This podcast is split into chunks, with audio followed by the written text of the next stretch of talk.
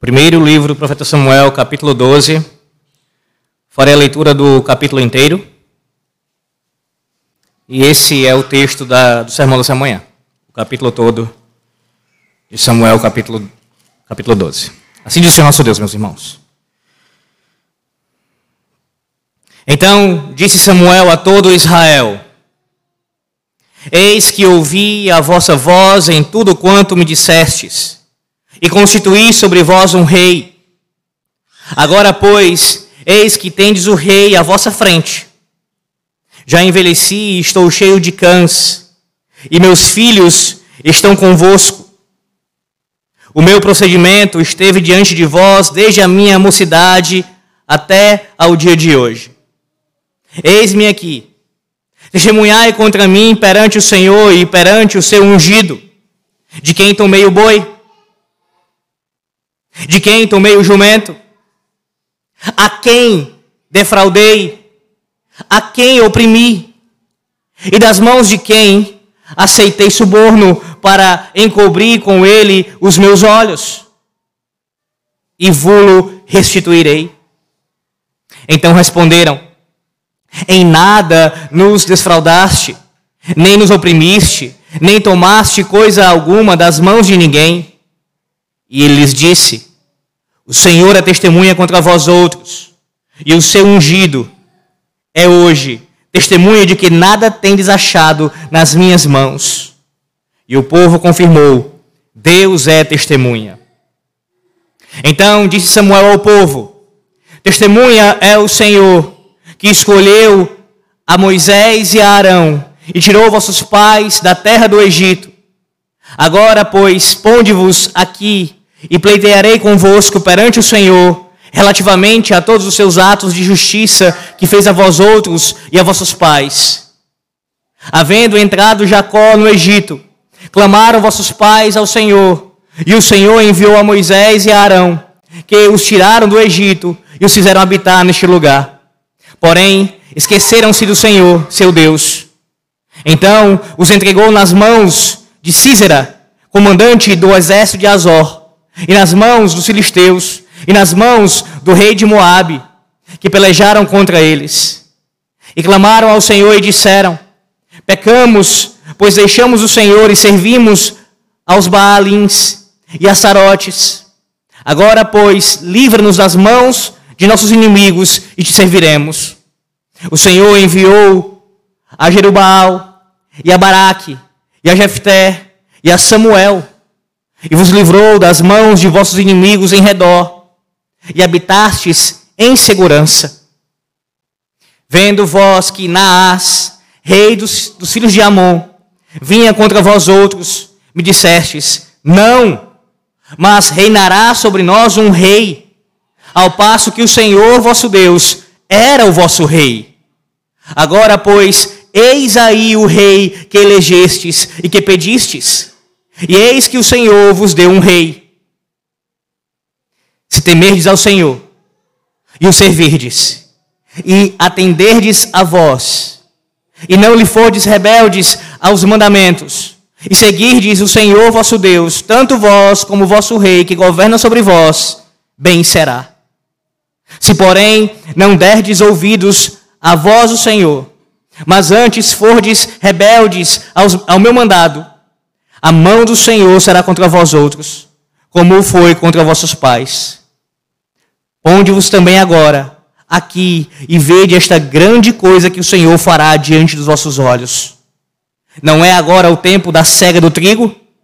Clamarei, pois, ao Senhor, e dará trovões e chuva, e sabereis e vereis que é grande a vossa maldade, que tendes praticado perante o Senhor, pedindo para vós outros um rei.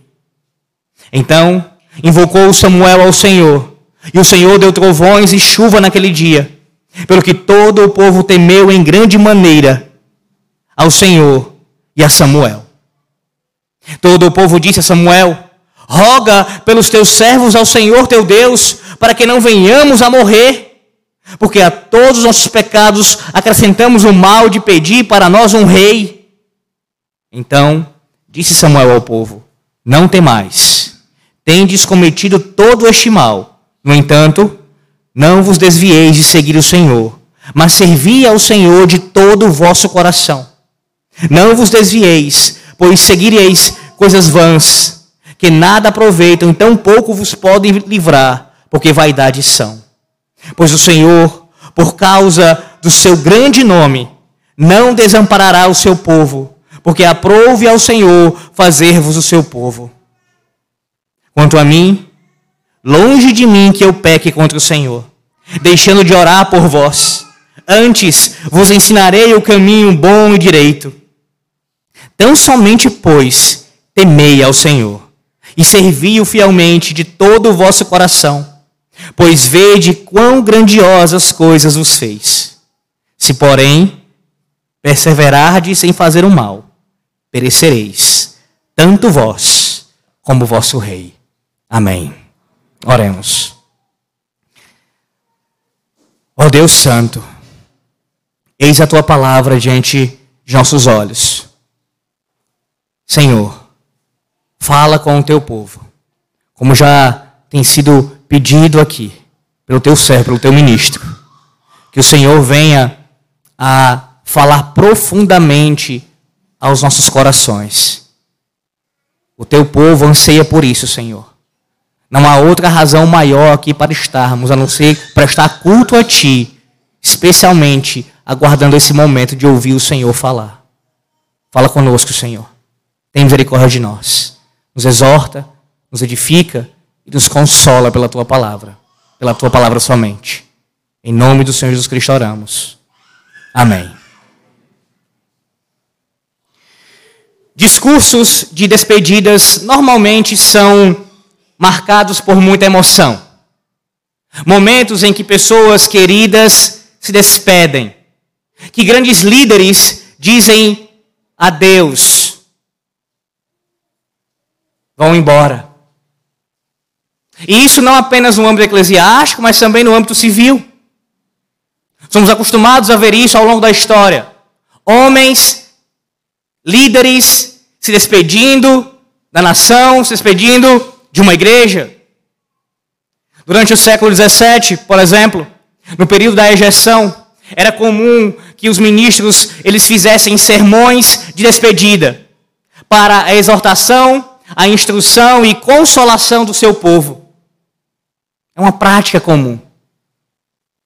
No entanto, meus irmãos, é interessante perceber que boa parte dos líderes, e aqui eu falo especialmente, é claro, no âmbito político, não gostam de tocar em problemas que aconteceram durante o seu governo. Eles não querem estragar o momento. Eles preferem ser politicamente corretos. Ou você já viu algum político deixando, terminando seu mandato e ele falando de problemas que ele deixou durante o período em que ele governou? Na verdade, ele já está vislumbrando um outro cargo não vai se prejudicar falando mal de si mesmo. Mas perceba que o nosso rei, o nosso Deus, o nosso Deus todo-poderoso, ele não abraça o politicamente correto. E isso pode ser visto, já pode ser visto, no momento em que Saul foi escolhido como um rei. Antes aqui do capítulo 12. Sermão esse que eu já preguei aqui também na Betel, no capítulo 10, vimos isso. O Senhor, ele rejeita completamente o politicamente correto. Ali mesmo ele já demonstrou a pecaminosidade do seu povo, a sua fraqueza na fé. E agora, no contexto em que Samuel está entregando a sua função de juiz, uma vez que ela ficou obsoleta, com a presença de um rei, este homem não se isenta da sua responsabilidade de profeta e sacerdote. Pelo contrário, usado por Yahvé, ele age de acordo com as suas prerrogativas pastorais para exortar ao povo. Sim, Yahvé não permite que esse momento seja marcado pelo politicamente correto, mas por correção, para que haja verdadeiro arrependimento e o povo possa ser restaurado plenamente em sua comunhão com o Senhor. É justamente sobre isso que nós ouviremos nessa manhã, meus irmãos. A saber, que Yahvé revela a vileza do pecado do seu povo e as suas terríveis consequências, para que eles temam, tremam e se arrependam. Sim, Yahvé revela a vileza do pecado do seu povo e as suas terríveis consequências, para que eles temam, tremam e se arrependam. Veremos em três pontos. Do versículo 1 ao versículo 15, nós veremos que Yahvé, ele confronta o pecado do seu povo. Versículos 1 ao 15, o confronto de Yahvé contra ali o pecado do povo. Versículo 16 ao versículo número 19, nós veremos que Yahvé, ele confirma a vileza do pecado do seu povo. Do 16 ao 19, a confirmação da vileza do pecado do povo. Do versículos 20 a 25, nós veremos que Yahvé, ele conforta o seu povo. Do 20 ao 25. Olha os o texto e veja Yahvé confrontando, começando a confrontar aqui o pecado do seu povo, dos versículos 1 a 5 aqui. Não falei novamente, pelo menos não de todos os versículos, para nós ganharmos tempo, mas já foi feita a leitura, então acompanhe aqui a exposição, ah, olhando o texto e prestando bastante atenção no que o Senhor Deus fala. Essa parte inicial aqui, meus irmãos, versículo 1 ao 5, ela serve como uma espécie de, de preâmbulo, essa fala inicial de Samuel. E esse preâmbulo aqui de Samuel, do versículo 1 ao versículo 5, ele é marcado por um discurso de defesa. Ele, ele faz uma proposta de avaliação do seu caráter. Diferente do que os políticos fazem quando estão encerrando seus mandatos, que não se dispõem para ouvirem críticas, que jamais vão fazer a si mesmos, muito menos isso, e menos ainda falar do seu caráter, ou colocar o seu caráter para ser julgado pelo povo, fale alguma coisa do meu caráter. Diferente deles, Samuel coloca-se à disposição daquele povo, do povo da aliança, para ser avaliado. Como é? Essa é a ideia. Que o meu ministério, Samuel está dizendo, foi diante de vocês.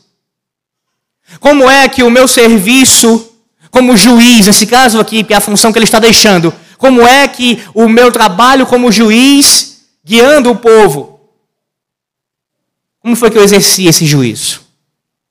Esse, esse ofício? Por acaso eu fui um opressor?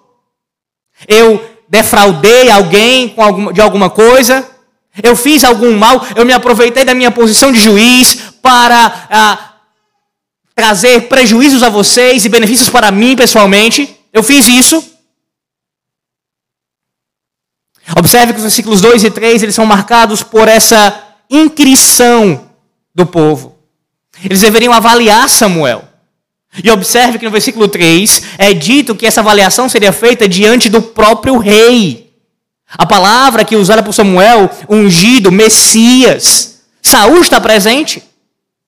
Ou seja, tanto o Senhor quanto o rei servem como testemunhas contra o povo a favor de Samuel. E a vé está presente, o rei está presente, e digam diante das autoridades, a suprema, a maior de todas que é o nosso Deus, e a humana que vocês tanto pediram, digam diante das autoridades se eu fiz algum mal a vocês. E perceba que os pecados elencados aqui nesse versículo, versículos iniciais, eles são bastante comuns entre aqueles que exercem a posição de liderança: opressão, defraudação, roubo e suborno. E a conclusão no versículo 4 é que ninguém tem nada para dizer contra aquele homem. Ninguém poderia dizer nada contra Samuel. Após essa resposta do povo, Samuel encerra essa primeira parte, estabelecendo a sua reputação ilibada. Agora, não, não entenda mal isso. Samuel aqui não tem o objetivo, meus irmãos, de se exaltar. Ele não está se ensoberbecendo diante do povo, se colocando como se fosse melhor do que todos os outros. Não, não é isso. Mas ele visa estabelecer sua autoridade, para que isso reverbere quando ele vier a exortar o povo. Você consegue entender isso? O que ele vai fazer do versículo 6 em diante, que nós veremos daqui a pouco, que é essa exortação, que é essa, essa, esse confronto mais direto contra o povo, contra os seus pecados, ele prepara esse momento, com esse preâmbulo, mostrando o seu testemunho, a sua vida, para servir de base é o seguinte: eu posso falar contra os vossos pecados. Perceba a importância disso aqui. A sua reputação ilibada dava-lhe autoridade para pastorear o povo. Você consegue entender a importância do quanto, do quanto é importante homens que lideram o povo de Deus serem terem essa característica aqui? Uma reputação ilibada? Homens que ocupam os ofícios da igreja, presbíteros, diáconos, precisam ter esse tipo de testemunho aqui. O texto do apóstolo Paulo, escrevendo a Timóteo, capítulo 3, 1 Timóteo, nos lembra isso. A palavra que Paulo utiliza para o presbítero ali, o bispo, é irrepreensível. Nós já aprendemos sobre o significado dessa palavra aqui nesse púlpito. Não significa alguém sem pecado, porque todos, somos, todos nós somos pecadores. Mas significa que não existe nada no caráter desse homem, não existe nada na reputação desse homem que possa ser digno de uma reprovação pública. Algum pecado grave não pode ser acusado.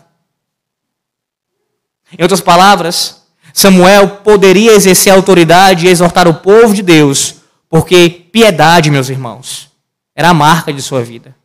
Ao caminhar no meio do povo, a sua reputação era completamente idônea. Sua vida era pautada pela palavra de Deus. Ele transpirava piedade e sua vida era um exemplo para o povo. São homens como esses, como esse aqui, que precisamos ser na liderança de nossa igreja. O escritor aos Hebreus, ele nos lembra disso também, falando sobre a importância de nós não nos esquecermos dos nossos pastores e observá-los e imitá-los. Quando a possibilidade de um líder ser imitado é perdida, ele perdeu a sua liderança. Quando ele deixou de ser exemplo, ele deixou de ser líder. Que isso sirva, meus irmãos, como um exemplo para nós, como um ensino para nós quando nós passarmos, por exemplo, por novas eleições.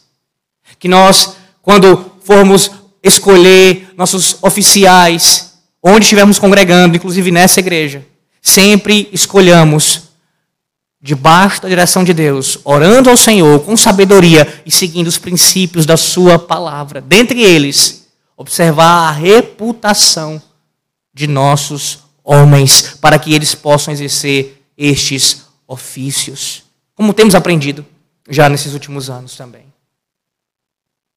Entretanto, além de nós observarmos isso na liderança, isso também precisa servir para cada um de nós de forma geral na igreja, homens, mulheres e crianças. Será que você, nessa manhã aqui, poderia fazer isso que Samuel está fazendo? Se você pudesse vir aqui agora à frente, tomar esse microfone, saindo do seu lugar, você fizesse as mesmas perguntas que Samuel fez aqui, ou semelhantes, você teria coragem de fazer isso perante a congregação? você obteria a mesma resposta do versículo 4? Que o povo diria: não temos nada para falar contra você? Se você não tem nenhuma confiança que essa seria a resposta do povo, provavelmente você precisa pedir perdão para alguém. Provavelmente. Por outro lado, Tenha cuidado também com a calúnia e a difamação. Porque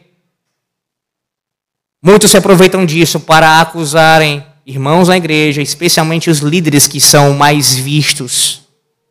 Sabendo que um líder, quando é atingido na sua reputação, caluniado, difamado, isso traz prejuízos indizíveis para ele. Cuidado com isso também. Tanto em proferir, quanto em ouvir essas coisas.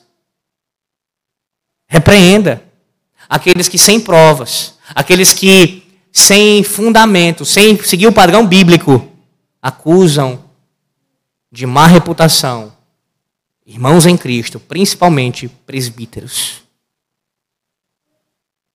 O fato é, meus irmãos, que tanto a liderança quanto o povo precisam andar em santidade. E esse preâmbulo de Samuel serve para o que a gente vê agora do versículo 6 ao versículo 13. A sua, a sua inquirição contra os pecados do povo.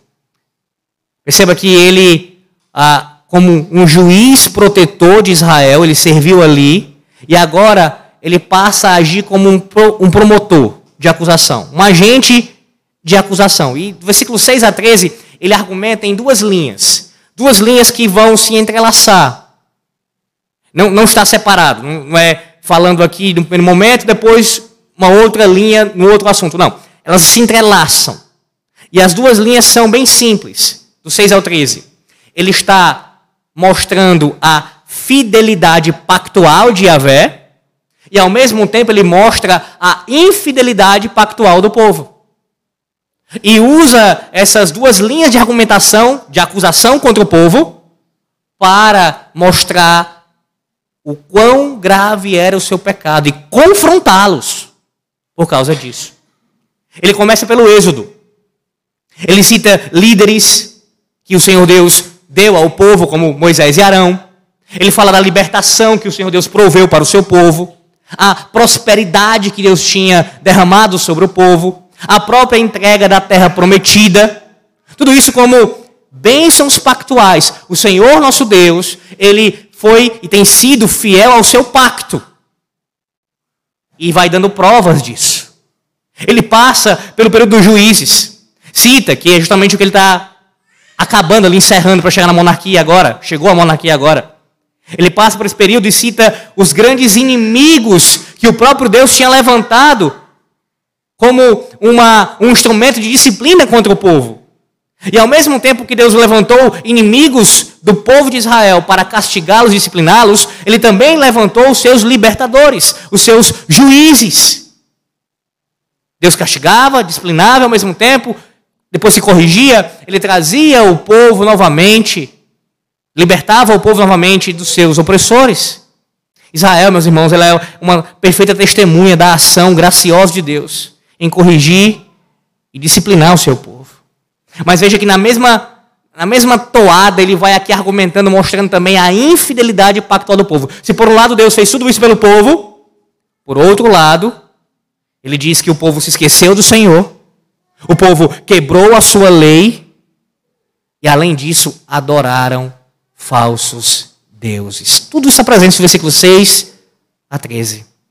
E todo esse pecado cometido, após passar pela disciplina do Senhor, foi confessado no versículo 10. E então, eles clamaram ao Senhor.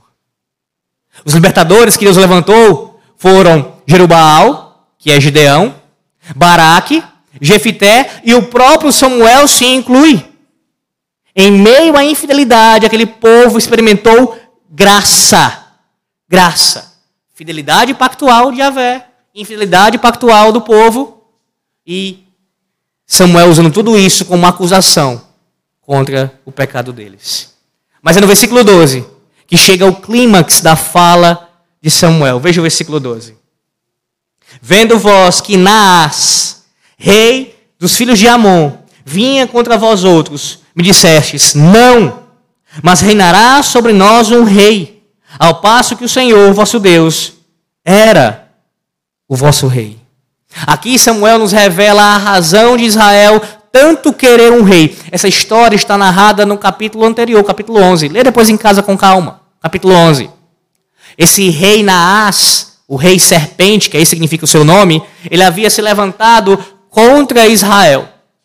E Israel no lugar de confiar no Senhor, de depender do seu rei como suficiente, como o seu governador, aquele que cuidava, que provia para o seu povo, que desbaratava seus inimigos, eles correm para Samuel e pedem que ele escolha um rei. Eles pedem um rei meramente humano. Mais uma vez, eles se esquecem do que Yahvé tinha feito, tinha feito por eles, e se precipitam em agir por conta própria. Essa foi a razão do pecado de Israel aqui, irmãos. É claro que lá em Deuteronômio nós sabemos que o Senhor Deus já tinha dado uma prescrição quanto a um futuro monarca que viria. Então, a existência da monarquia em Israel já estava prevista e prescrita na lei do Senhor.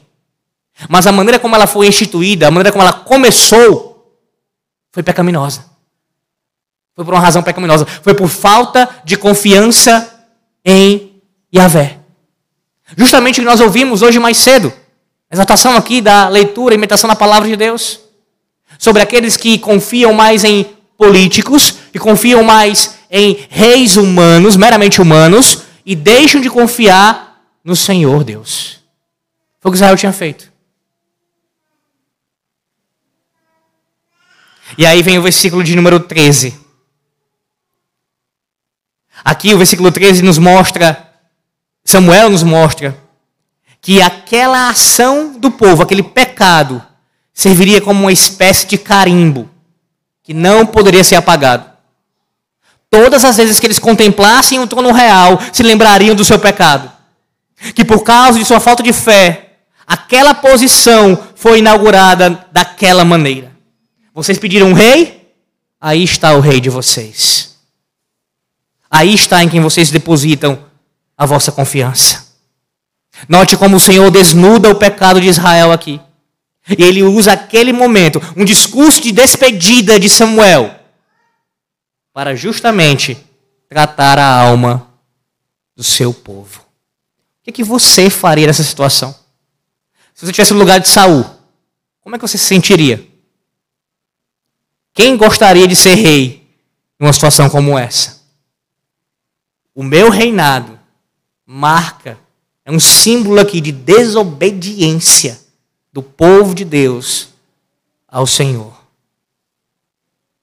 Em seguida, os versículos 14 e 15, nós temos o Senhor, por meio de Samuel, exortando o povo agora aqui, aqui mesmo em meio àquela infidelidade, se eles se arrependessem, se eles voltassem atrás, se eles, se eles crescem no Senhor e obedecessem ao Senhor, servissem ao Senhor como o Senhor ordena, dali para frente, o Senhor se comprometeria de abençoá-los, tanto eles quanto o rei deles. Versículo 14 diz assim: Se temerdes ao Senhor e o servirdes, lhe atentardes a vós, e não lhe fordes rebeldes ao, ao mandado, e seguirdes o Senhor vosso Deus, tanto vós como o vosso rei, esse rei que vocês escolheram, que governa sobre vós, bem será. Mesmo na confrontação do pecado, o Senhor está demonstrando graça para com o povo. Mesmo na sua repreensão através do seu profeta, do seu sacerdote, ele está demonstrando misericórdia para com o seu povo. Que esperança maravilhosa, meus irmãos, nos é comunicada aqui nessa manhã. Não é essa a sua realidade? Há pecados que você já cometeu na sua vida que carregam consequências até os dias de hoje. Para falar a verdade, alguns deles carregarão consequências até o final dos seus dias. Profundas cicatrizes que estão sempre patentes aos seus olhos. E que quando são contempladas, essas cicatrizes lhe fazem fraquejar na fé, duvidar da sua salvação e questionar se de fato você é um cristão genuíno. Talvez seja esse o caso aqui de alguns essa manhã. Como o povo ali cometeu um pecado que ficaria diante dos seus olhos. Talvez o seu pecado tenha sido se envolver com um jugo desigual. Casar com alguém fora da aliança e isso seria, passou agora a ser lembrado a você todos os dias, enquanto você e seu cônjuge viver, e ele não for convertido. Você lida com isso diariamente, uma lembrança frequente do seu pecado. Ou então você tenha sofrido algum um divórcio e até hoje carrega as marcas de como isso aconteceu. Mas o Senhor lhe lembra nessa manhã. Ainda há esperança. Se você temer ao Senhor, servir ao Senhor, atender a voz do Senhor e não for rebelde para com Ele, bem será para você. A cruz de Cristo apaga qualquer pecado. Qual é o pecado que você sentir mais vergonha na sua vida? Aquele que possui a maior marca até os dias de hoje. Qual é? Não interessa. Se você estiver sob a cruz de Cristo, ele já foi perdoado. Sim, você tem que lidar com as consequências. Sim, você tem que lidar com as marcas. Sim, você tem que viver com isso o resto da vida, nesse sentido. Mas se você está em Cristo, este pecado, por mais consequências terríveis que ele tenha trazido e ainda traga, você já foi perdoado. E pode experimentar isso nessa manhã. Se por um lado você não deve permitir que as marcas do seu pecado lhe afastem de buscar o Senhor, por outro, você deve não deve subestimar o seu pecado. O versículo 15 nos lembra: Se porém não derdes ouvidos à voz do Senhor, mas antes fosse rebelde ao seu mandato, a mão do Senhor será contra vós outros, como também, como, como foi contra vossos pais. O mesmo Deus que promete perdoar o seu povo e abençoá-lo, apesar de sua rebeldia, lembra-os que se eles permanecerem pecando contra ele, não mudarem o seu caminho, isso trará maior mal sobre eles. Assim é conosco, meus irmãos. Não abuse da graça de Deus. Não abuse da obra de Cristo. Não pisoteie o sacrifício da cruz. Usando como subterfúgio, dizendo: Ah, eu já fui perdoado, eu cometi esse pecado grave e já fui alcançado por Deus. Sim, é verdade. Mas isso deve te conduzir à santificação. Deve te conduzir agora a não mais incorrer nesses pecados e em outros. Cuidado. Porque o mesmo Deus que manifesta sua graça e sua misericórdia nessa manhã, te lembrando que todos os seus pecados estão perdoados em Cristo, Ele também te lembra para você não abusar disso. Usar disso como um argumento para viver em impiedade. Sim, o Senhor nosso Deus confronta os nossos pecados e o faz mais uma vez essa manhã. Mas não apenas, meus irmãos, ele, ele confronta os nossos pecados, ele também confirma a vileza do pecado do seu povo. Versículos 16 e 17, primeiramente. Diz assim: Ponde-vos também agora aqui e vede esta grande, esta grande coisa que o Senhor fará diante de vossos olhos, vossos olhos. Não é agora o tempo da cega do trigo? Clamarei, pois, ao Senhor, e dará trovões e chuva. E sabereis e vereis que é grande a vossa maldade que tendes praticado perante o Senhor, pedindo para vós outros um rei. Talvez tivesse alguém no meio do povo ali, estivesse pensando, até comentando. Ah, Samuel, você está exagerando. Só por causa de um rei? Você acha que a gente pecou contra o Senhor? Não é possível. Para que tanto alarme, Samuel? Porque, veja, quem está falando é Samuel. Nós sabemos que o Senhor está usando Samuel, mas se imagine no lugar do povo ali, ouvindo Samuel declarando essas coisas, questionando o discurso, o sermão de Samuel. Que não é nada incomum em nossos dias acontecer. O pregador expõe o texto fielmente, apresenta a palavra de Deus para o povo, e o povo sentado, um ou outro, dizendo assim: será que é isso mesmo? Será que é tão grave assim mesmo esse pecado? Será que, será que, é, será que é pecado isso mesmo? Mesmo expondo claramente a realidade. O que Samuel faz? Ele convoca o povo para mostrar o quão sério era o seu pecado. Como é que ele faz isso? Sinais são dados aqui para confirmar a vileza do pecado do povo. Entenda o contexto. O período que Samuel menciona no versículo 17 é o período da cega do trigo, que era conhecido por estiagem, meus irmãos. Não havia chuvas, muito menos a expectativa que copiosa água descesse dos céus. Logo, chuva ocorrendo nesse período seria algo proveniente de uma ação sobrenatural. Algo que somente Deus poderia fazer. E é exatamente isso que acontece. Versículo 18. Então invocou Samuel ao Senhor, e o Senhor deu trovões e chuva naquele dia, pelo que todo o povo temeu em grande maneira ao Senhor e a Samuel. Os trovões e a chuva confirmam a vileza do pecado de Israel. Confirmam que Samuel não está exagerando coisa alguma. A ideia é essa. Vocês querem ver o quão terrível foi o pecado de vocês? Eu vou orar agora, vou clamar ao Senhor e Ele vai demonstrar através de trovões e através de chuva desse período de estiagem que Ele está condenando esse pecado de vocês. O texto diz, meus irmãos, que o povo temeu ao Senhor. E por que isso aconteceu? Ora, eles já tinham visto chuva e trovões antes. A questão, meus irmãos, é que através desse sinal aqui, o Senhor não está somente confirmando o pecado do seu povo, mas também demonstrando a eles que, caso fosse da sua vontade, caso o Senhor desejasse isso, Ele é o Deus Todo-Poderoso, que tinha poder para destruí-los se Ele quisesse. E eles sabiam que mereciam isso. Então, os sinais confirmam a gravidade do pecado e mostram o poder de Deus. Se vocês não se arrependerem, se vocês não confessarem, se vocês não mudarem, o nosso Deus, se Ele quiser, Ele pode sim nos destruir. Perceba o quanto esse temor toma conta de seus corações, o versículo 19. Todo o povo disse a Samuel: Roga pelos teus servos ao Senhor teu Deus, para que não venhamos a morrer. Porque a todos os nossos pecados acrescentamos o mal de pedir para nós um rei. É exatamente essa constatação do povo.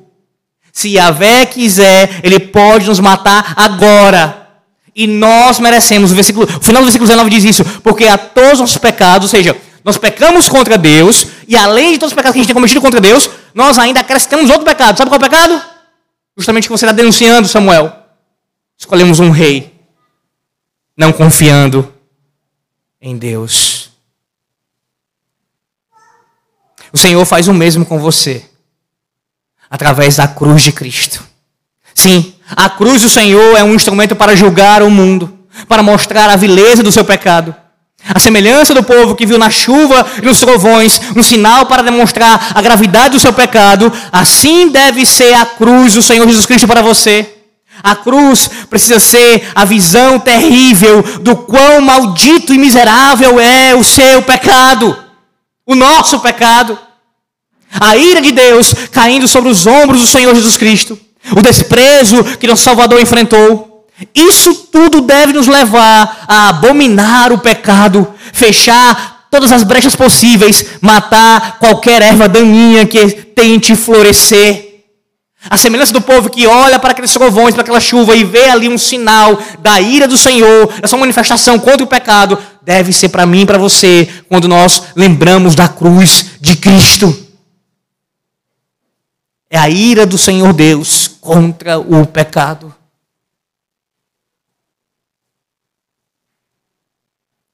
O fato é, meus irmãos, que para fazermos assim, procedermos dessa maneira, precisamos abraçar o temor do Senhor. O temor do Senhor. Por falar nisso, você já notou que em nossos dias pouco se fala nesse assunto? Pouco se fala sobre isso. Mas veja como esse é um tema recorrente na palavra de Deus: o temor do Senhor. Provérbios 1, versículo 7. O temor do Senhor é o princípio do saber, mas os loucos desprezam a sabedoria e o ensino.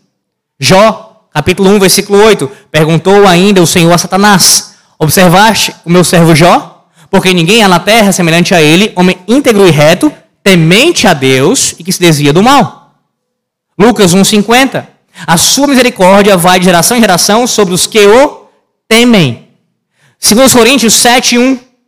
Tendo, pois, ó amados, tais promessas, purifiquemo-nos de toda impureza, tanto da carne como do espírito, aperfeiçoando nossa santidade no temor de Deus.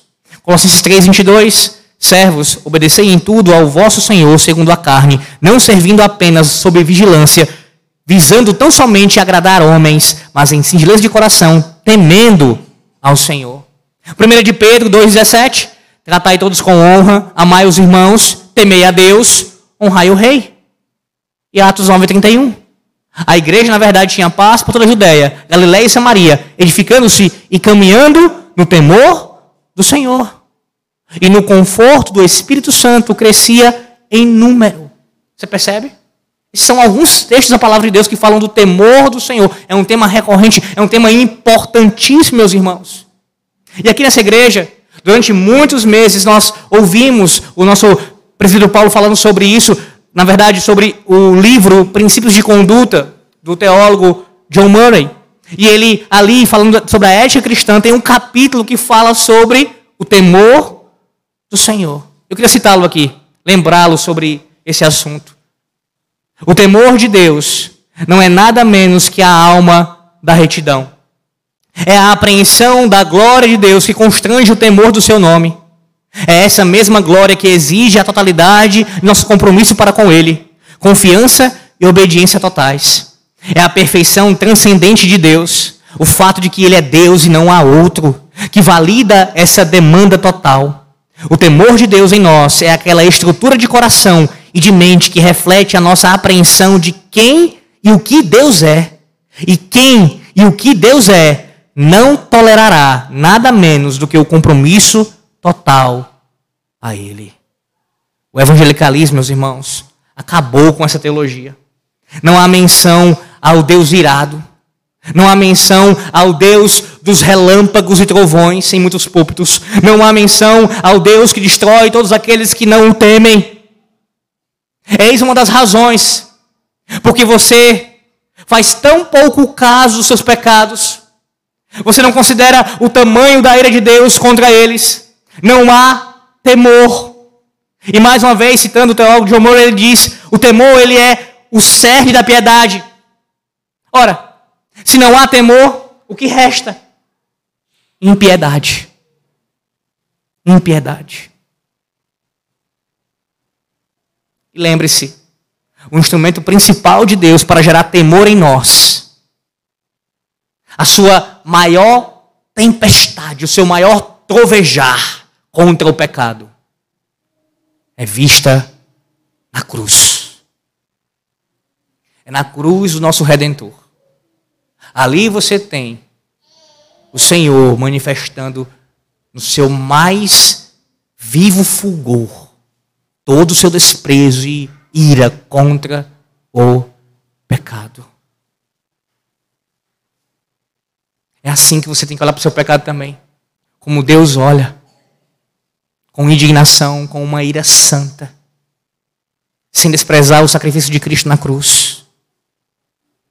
Agora, se por um lado, meus irmãos, isso tem sido esquecido dentro do contexto eclesiástico, dentro da igreja, entre filhos da aliança. Por outro lado, isso também não tem sido visto na evangelização, indo atrás dos perdidos Muitos se perguntam como fazer uma, uma evangelização que seja relevante. Como é que eu posso fazer uma, e os pregadores, uma pregação relevante? Como alcançar os perdidos de uma forma atrativa? E todo tipo de coisa é criada. Todo tipo de estratégia é feita para poder trazer o pecador para a igreja. Mas perceba como Samuel nos mostra aqui qual é o padrão bíblico.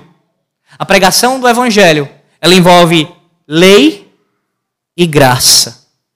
Lei e graça. Esse é o padrão. Samuel está pregando para o povo ali no seu último discurso e ele está apresentando lei e graça para o povo. Dentre esses aspectos da lei, mostrando a necessidade deles temerem a Deus. Em outras palavras, Samuel não está amenizando a mensagem. Samuel não está escolhendo apenas os tópicos que são mais agradáveis a ele e aos ouvidos do povo. Samuel não está mutilando o ser de Deus e apresentando apenas o Deus gracioso, apenas o Deus misericordioso, apenas o Deus amoroso, e esquecendo toda a ira, justiça e manifestação santa contra o pecado. Não, Samuel está pregando todo o conselho de Deus.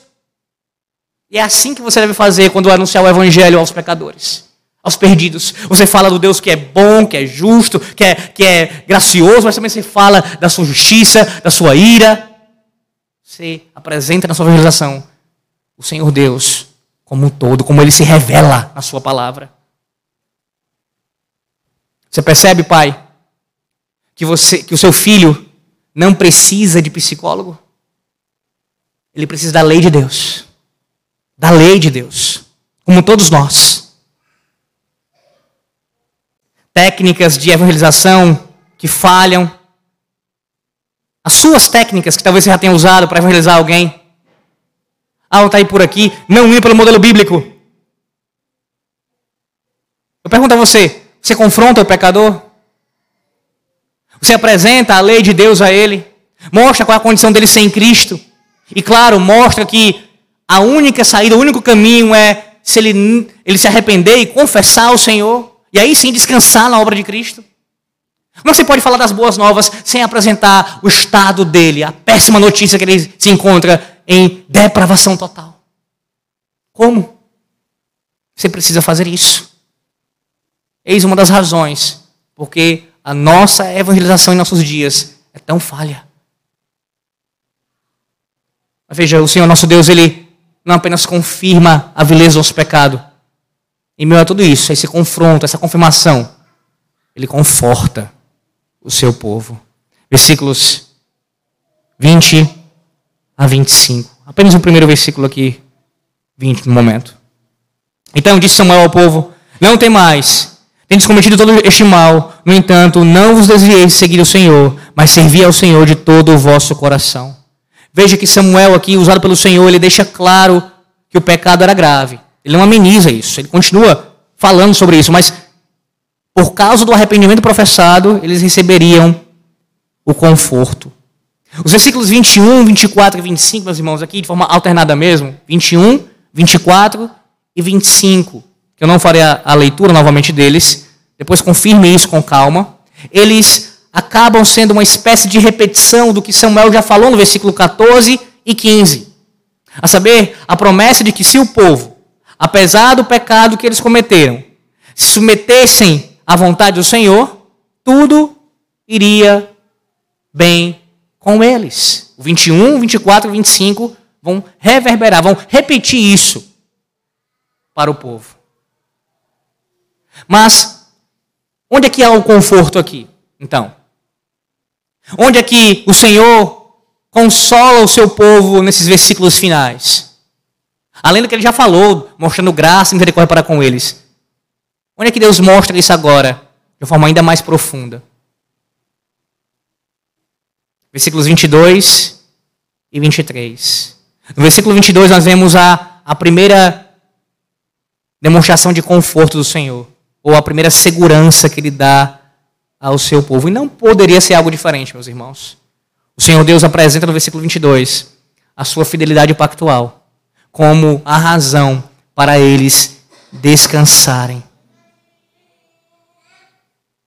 Diferente de governantes que ímpios que mudam sua palavra do dia para a noite, que prometem uma coisa hoje e amanhã já estão dizendo outra coisa totalmente diferente do seu discurso. O Senhor, ele não apenas fala, mas ele também dá evidências de que ele está sua palavra já é suficiente, mas ele além disso ainda dá confirmações do que ele diz.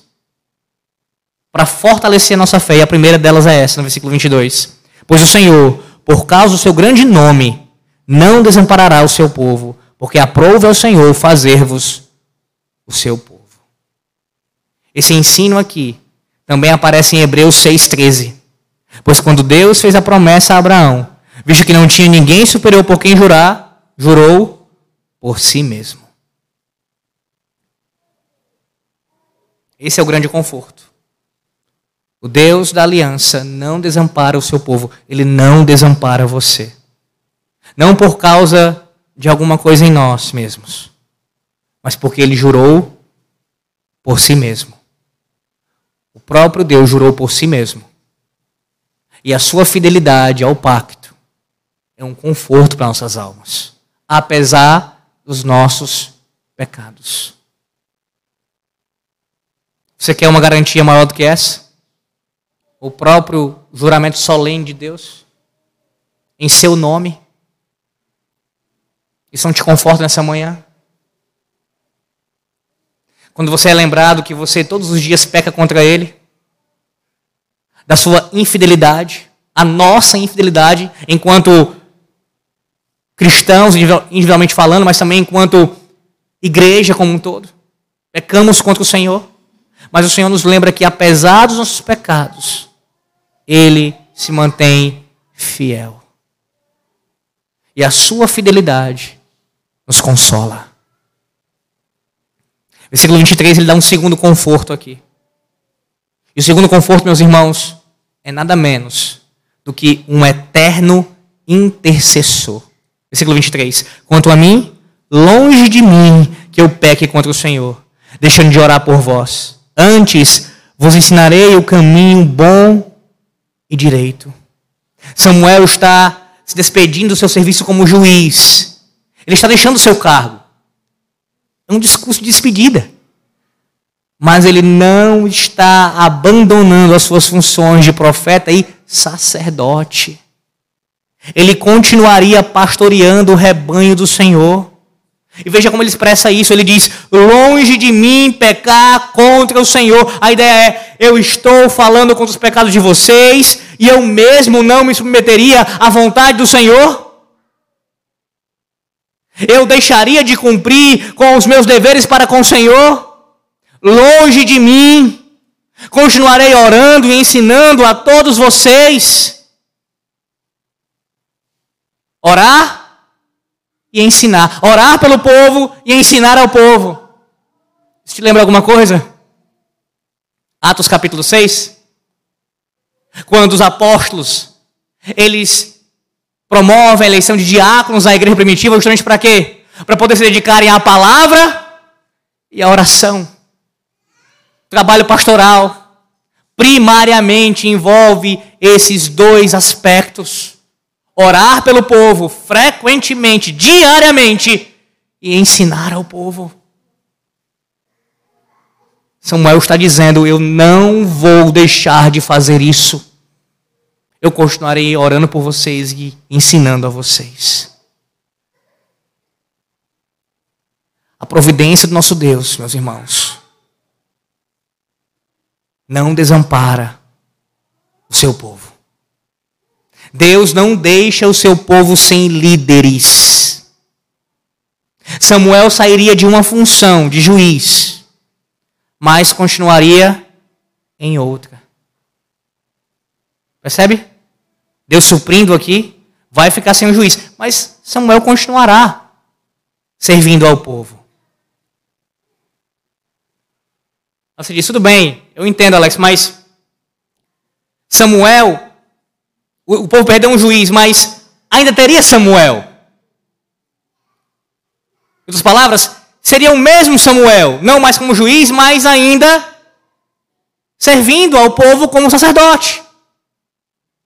Pergunto a você, e quando Samuel morreu? Quando ele definitivamente não pôde mais orar e ensinar, o povo ficou sem pastores? O povo ficou sem quem orasse e ensinasse a eles.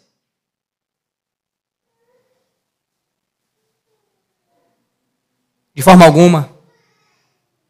De forma alguma. Samuel passou, meus irmãos. Assim como tantos outros passaram pelo povo de Deus, e o Senhor sempre levantou homens para orar pelo seu povo e para ensinar ao seu povo. Porque Deus cuida da sua igreja. Cristo é o cabeça da igreja. Às vezes a gente se preocupa com isso, e tudo bem, é legítimo se preocupar com a igreja, é claro que temos que nos preocupar, mas é uma preocupação que chega, se não se torna, beira a pecaminosidade. Como se a gente fosse mais interessado com a igreja de Cristo que o próprio Cristo. É claro que a gente tem que se preocupar com a igreja do Senhor, orar por ela, zerar por ela, por ela trabalhar por ela, mas quem cuida da igreja de Cristo melhor do que você e eu é o próprio Cristo. Ele não desampara o seu povo. Jamais desampara o seu povo. Acima de tudo, lembre-se de quem intercede por ti. Mais do que os teus líderes, mais do que os teus pastores, é o próprio Senhor Jesus Cristo. Ele intercede pelo seu povo. Agora, como sumo sacerdote, orando por nós e ensinando também a nós através dos seus vocacionados. O próprio Cristo faz isso. Que conforto, meus irmãos. Essa verdade nos traz essa manhã. Temos um intercessor eterno. O que você mais precisa para vencer o seu pecado? A fidelidade pactual de Yahvé e, ao mesmo tempo, o mediador do pacto da graça, intercedendo por ti, te ensinando frequentemente. Sim, meus irmãos, discursos de despedida são emocionantes. E ontem mesmo nós experimentamos isso. Quantos discursos que foram emocionantes, tanto por parte daqueles que estavam se pronunciando, como por parte daqueles que estavam ouvindo. Mas diferente do que costumamos ouvir de líderes políticos, não tivemos ontem falas marcadas pelo politicamente correto, e sim permeadas de amor e sincera gratidão. Esta igreja agradeceu ao seu pastor por todo o seu ministério desenvolvido nos últimos anos. Ou seja, o próprio povo dando testemunho da fidelidade de seu sacerdote. Um reconhecimento público, uma verdadeira honra. Permanecemos assim, meus irmãos sendo gratos principalmente ao Senhor nosso Deus por todos os seus benefícios e que guardemos todo o ensino proferido desse púlpito pelo Samuel que esteve conosco, o nosso amado reverendo Denor.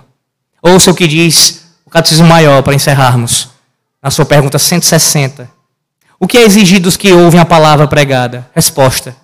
É exigido dos que ouvem a palavra pregada que atendam a ela com diligência, preparação e oração que comparem com as Escrituras aquilo que ouvem, que recebam a verdade com fé, amor, mansidão e prontidão de espírito, como a palavra de Deus, que meditem nela e conversem a seu respeito uns com os outros, que a escondam no coração e produzam os frutos devidos no seu procedimento.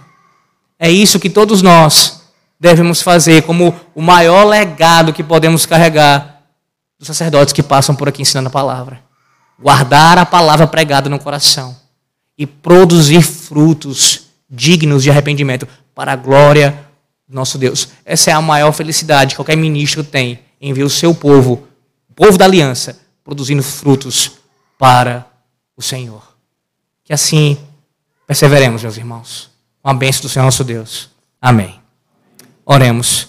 Senhor nosso Deus, nós te damos graças pela tua palavra pregada sabendo que o Senhor Deus confronta nossos pecados, confirma através de, especialmente da cruz, quando olhamos para o sacrifício do teu filho. Mas o Senhor também nos conforta. O Senhor nos consola com tua fidelidade pactual e também com o fato de que temos um mediador nos céus. Obrigado, Senhor Deus, por isso. Que o teu povo nessa manhã tenha sido consolado sim por ti, sabendo que o Senhor cuida da tua igreja e continuará cuidando para todo sempre. Que descansemos nessa verdade, Senhor Deus. Louvando o teu nome por isso. Em nome do Senhor Jesus Cristo. Amém.